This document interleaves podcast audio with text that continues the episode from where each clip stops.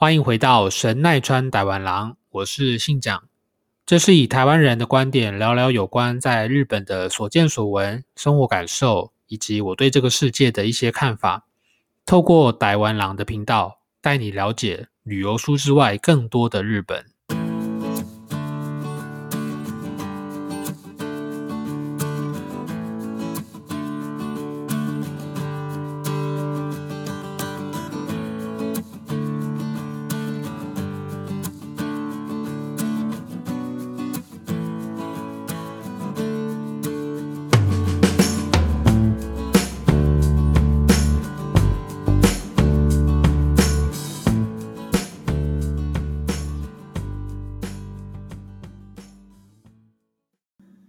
欢迎回到这个礼拜的神奈川打完狼，我是信长。今天是八月十二号星期三的早上。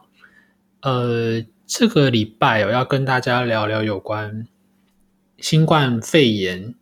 之下所产生的一些日本的乱象。呃，在这个月的四号，上个礼拜，呃，在大阪府一个记者会上面呢，这个大阪府的大家长吉村县长。叫 Yoshimura 七子，他在当天呢开了一个记者会。那记者会他劈头就说呢，他想要来公布一个消息，就是漱口水这个产品呢，对于抑制或者是减轻得到新冠肺炎的这个阳性比例呢，有显著的效果。那他说他是有根据的。那这个事情一公布下去之后呢？就造成了日本又是一阵的，呃，对于漱口水产品的乱象。那这个事情呢，大概是这样子哦。嘘みたいな本当の話で、え、嘘みたいな真面目な話をさせていただきたいと思います。え、皆様もよく知っているうがい薬を使ってうがいをすることによってコロナの患者さん、コロナがある意味減っていく。他说呢，呃，我这边要跟大家报告一个你听起来可能是不会相信的事情，但是它事实上是真的。当天呢，这个县长的桌上就摆了一排市面上相关的漱口水的产品哦，然后呢，他就介绍说，根据这个产品呢，事实上它对于预防新冠肺炎是有帮助的。え、大阪府の吉村博文知事がイソジンなどの商品で知られる ポピドン用途のうがい薬で陽性率が下がったという研究結果を発表しました。那日本有一个漱口水的产品叫做乙索金，那这个产品呢，它里面它所含有的一个成分叫做ポピドン用途，就是我们常常讲的优点。那当然优点的话，它对于嘴巴或是喉咙，它具有杀菌的成分嘛。我们小时候常常去那个。 诊所诊所的时候，你感冒他会发给你一罐黑黑的那个黑茶色的药水，然后闻起来臭臭的那个，那个就是所谓的破壁洞诱斗。那他说呢，这个破壁洞诱斗呢，对于呃降低新冠肺炎的阳性率是有帮助的。然后呢，呃，この結果に基づき発熱の症状などのある人やその家族、接待を伴う飲食店の従業員。え医療従事者や介護関係者に、 えポピドン用途によるうがいを励行してくださいと呼びかけました。所以呢，根据这个结果，他说呢，应该鼓励已经有产生发烧症状的人，或者是你是从事呃服务餐饮业这一块的工作人员，或者是现场的医疗人员，以及老人照护的这些相关的从事人员呢。应该要多使用这个漱口水。 那这个话题一出来之后呢，在当天就引起了非常多的乱象。当然，首先第一个乱象就是他一讲完之后呢，有记者实际大概在当天的下午四五点的时候开车经过了附近的药妆店、药局。那经过那个药局之后呢，马上呢，这个漱口水又是被抢购一空。这个就非常像这个前阵子日本发生的这个抢口罩的风波，其实是非常像的。就是可能有人出来发了一个言论，说可能什么东西对于新冠肺炎是有效的，或者是说它是有预防效果的。那只要有人一讲完之后呢，扩散了，马上就很快，因为大家透过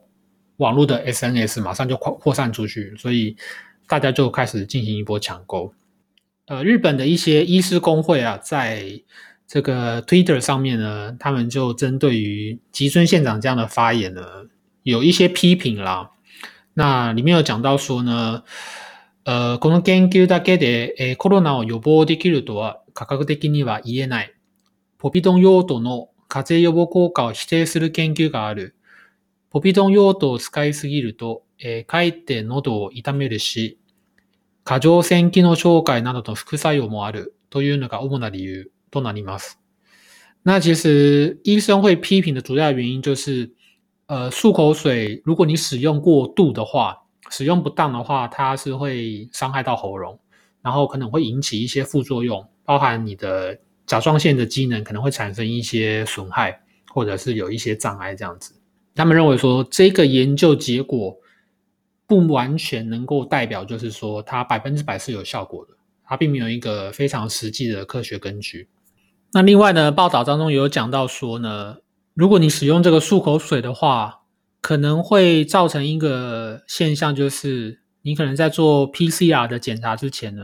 你因为用了漱口水的这种成分的药的话，它可能会把你的阳性检测的这个比例呢，被暂时的掩盖起来。换句话说，你可能本来是有新冠肺炎的阳性的几率的人呢，可能做检查那个当下你是表面上是看不出来，但是事实上你是有感染的。所以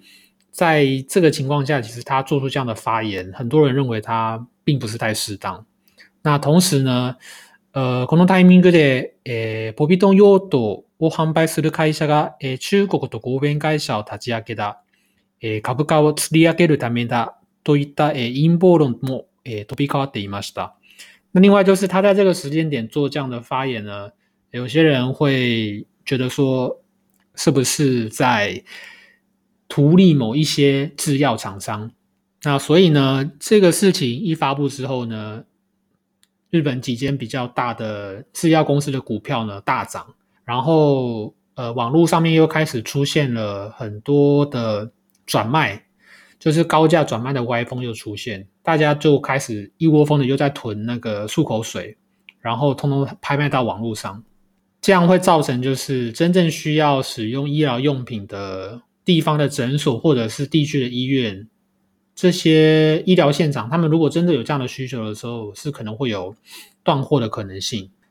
这个发布呢，过了一下子呢，这个吉村县长他又在自己的 Twitter 上面呢，他又马上留下这个留言。他可能是因为大家开始针对他的这个发言做出了很多的批评啊，他又说没有没有没有，呃，我没有说这个漱口水对于预防新冠肺炎是有效果的，他并没有被承认。那马上就是上推的留言，那下面的人看到呢，日本乡民就在下面写说你这个。骗人的市长，因为他一开始他做出这个留言的时候呢，呃，大家称他为伊索金尤西姆拉，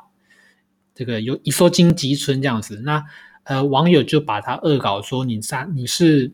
伊索金尤西姆拉，伊索的话就是在日文就是骗人，他说你就是一个骗人的市长这样子。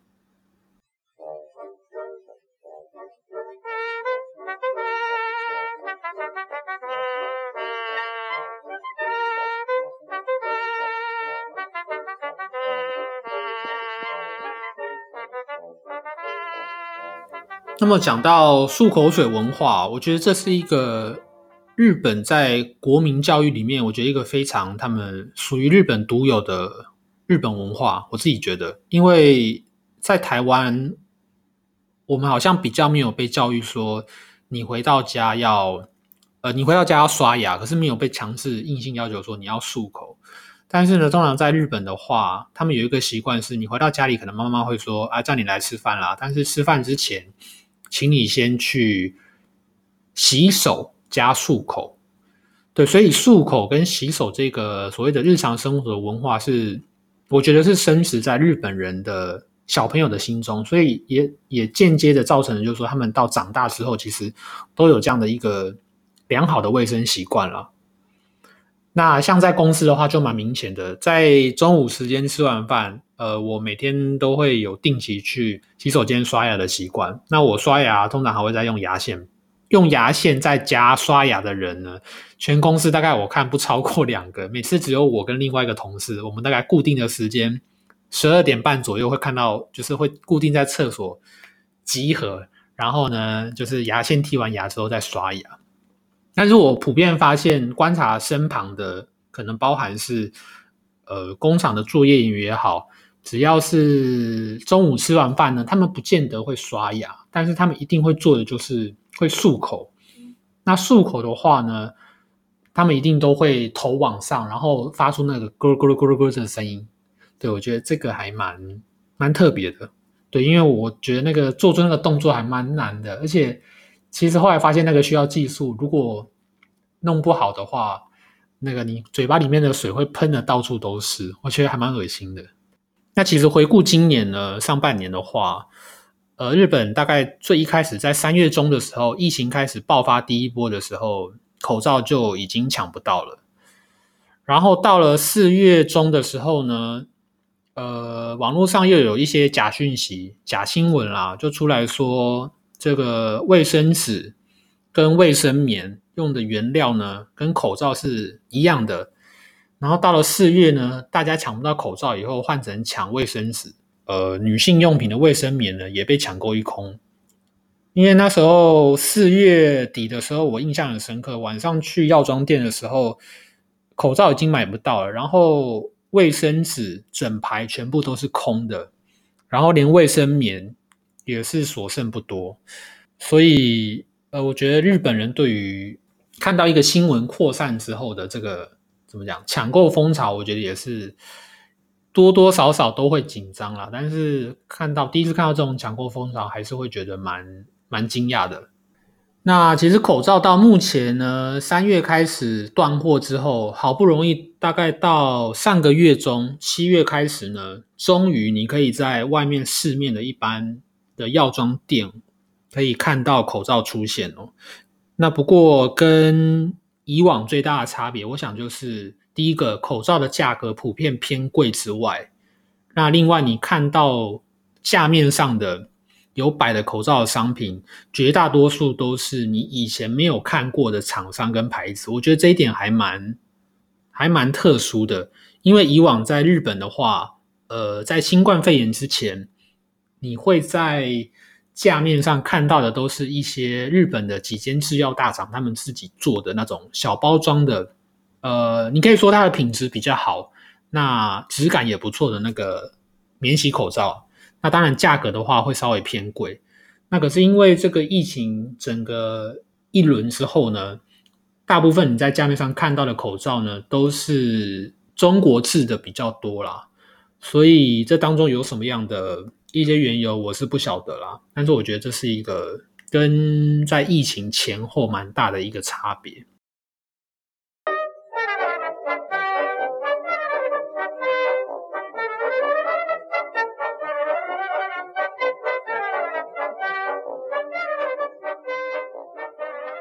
那么，另外，我想口罩对于日本来说，这又是另外一个我自己认为的叫口罩文化了。大家可能以往去日本旅游也会发现，呃，在电车上，普遍的人都蛮喜欢戴口罩的，然后是喜欢戴，一般来说是白色居多。那这个疫情下的口罩文化，我觉得它衍生出来许多的意义，呃。当然，我想在过往新冠肺炎还没有如此流行的时候，我觉得白色口罩的对于日本人来说，就是第一个，你不想要让对方看到你现在是什么样的表情，或者是你现在此时此刻你的体态、你的身体的状况、你的精神的状况是好或是不好，你可以就是借由戴一个口罩，可以把你的状态暂时。隐藏起来不会被别人看到，我觉得这是一个非常在日本非常一个有趣的文化现象，就是他不见得有感冒，但是呢，他就是会戴口罩。那因为口罩戴起来的话，其实你只看到眼睛的话，比较没有办法去评断说，诶，这个人他现在他跟你讲话，他是开心还是不开心，然后他有没有笑，其实你都看不到嘛。那另外一个就是，其实日本是属于一个比较。团体行动的国家，非常注重团体意识。也就是说，今天呃，你不要太过于标新立异，大家都做什么事情，你就跟着大家都一样，不要太有自己的想法。所以这件事情，我觉得也反映在口罩的文化上面，特别是颜色。你会看到清一色，大部分的人都是在戴白色的口罩，比较少像呃看到那种医疗用的蓝色的，或者甚至说像女生可能会看到粉红色的，但是绝大多数女生也都是戴白色居多。但是呢，在这个新冠疫情爆发之后呢，从本来大家可能还会去针对口罩的颜色、款式，可能会。就是普遍来说，大家都一样，转变成，呃，只要有口罩就给他戴上，已经没有再管说那个口罩是什么颜色了。甚至你可以看到，在路上、在电车上面有各种颜色跟各种材质的口罩，甚至它不是口罩，只要是类口罩的产品，已经三七二十一不管了，全部就是戴上就对了。在台湾的那个，我们常常戴那种布口罩吧，我当时也戴了两三个过来。对，那那个布口罩当然好处就是可以直接洗过再用。那我印象很深刻，在疫情爆发之前哦，呃，去年年底的时候嘛，冬天很冷。那我想在台湾的话，大家应该普遍都有这样的习惯，可能你搭捷运或是骑摩托车，通常都会戴个口罩。其实对于鼻子不要吹到风，我觉得这件事情蛮重要的，因为鼻子只要保暖的话，原则上身体你只要穿的够多。就不会感受到太冷这样子。那我记得那时候下班的时候，我搭电梯，然后我戴了那个布的口罩，然后它是绿色的格纹的绿色的口罩。然后隔壁的同事，满手同事他看到，他就他有一点在，也不算嘲笑，他偷偷的笑了，然后问我说：“你那个是什么东西？”我说：“这是口罩啊。”我说：“因为这个是布的，然后它是可以重复利用的。”我说：“因为蛮冷的。”然后你会感觉到说，他好像会觉得有一点滑稽，对。但是我想，这个新冠肺炎之后，大概真的是影响日本人蛮深的。因为现在你在路上，应该不会有人在笑说，诶，你戴那个口罩的颜色好像很奇怪，会被投投以异样的眼光。觉得以目前的日本的现况来说，真的不是非常的乐观。呃，很多人说台湾现在是非常的。像回到疫情之前的情况，大家就是正常的上班，过着正常的生活，也没有什么那么多的人在戴口罩。我觉得有点像两个平行的时空。因为日本现在的情况，我觉得蛮严重的，特别是在呃上个月开始又爆发了所谓的第二波的感染，那有连续几天单日的东京都的感染人数都破四百人以上。然后全国都将近有大概一千五百到一千八百人每天单日的感染次数，所以